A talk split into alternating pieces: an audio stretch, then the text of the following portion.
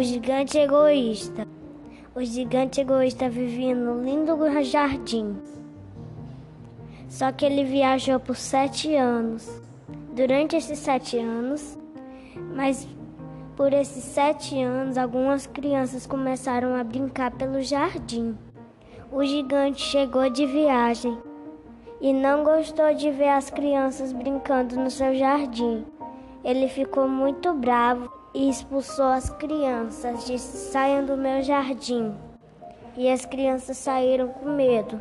No certo dia, o jardim dele ficou cheio de neve. E o gigante ficou muito triste e doente.